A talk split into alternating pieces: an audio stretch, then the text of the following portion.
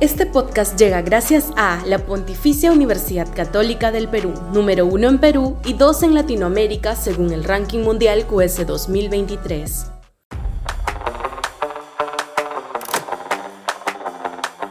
La inseguridad corroe gobiernos y democracia. Sudaca, Perú. Buen periodismo.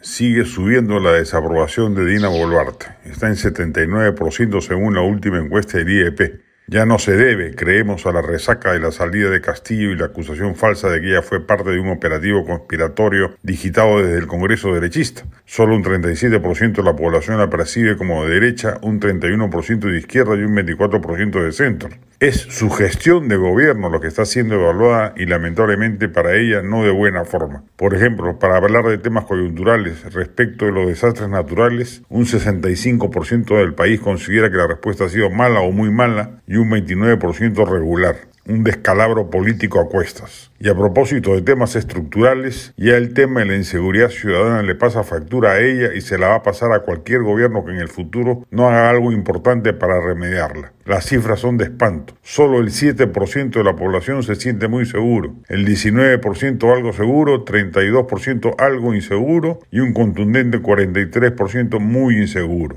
Para colmo, cerca del 69% de los peruanos confía poco o nada en la policía. Solo 30% le tiene algo de confianza y apenas 5% mucho.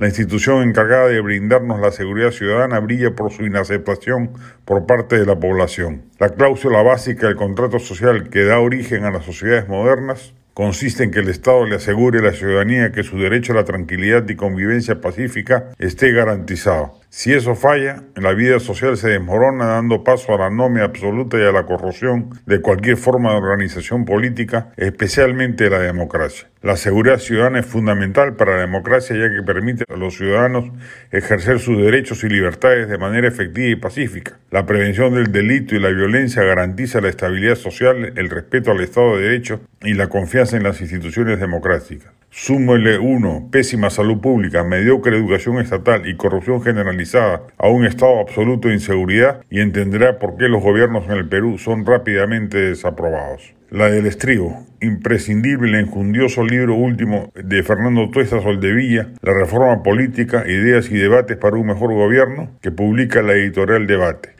Incluye reflexiones sobre la reforma política del último quinquenio, el sistema de partidos, el sistema electoral, el de gobierno, el parlamento, el financiamiento de la política y los mecanismos de democracia directa.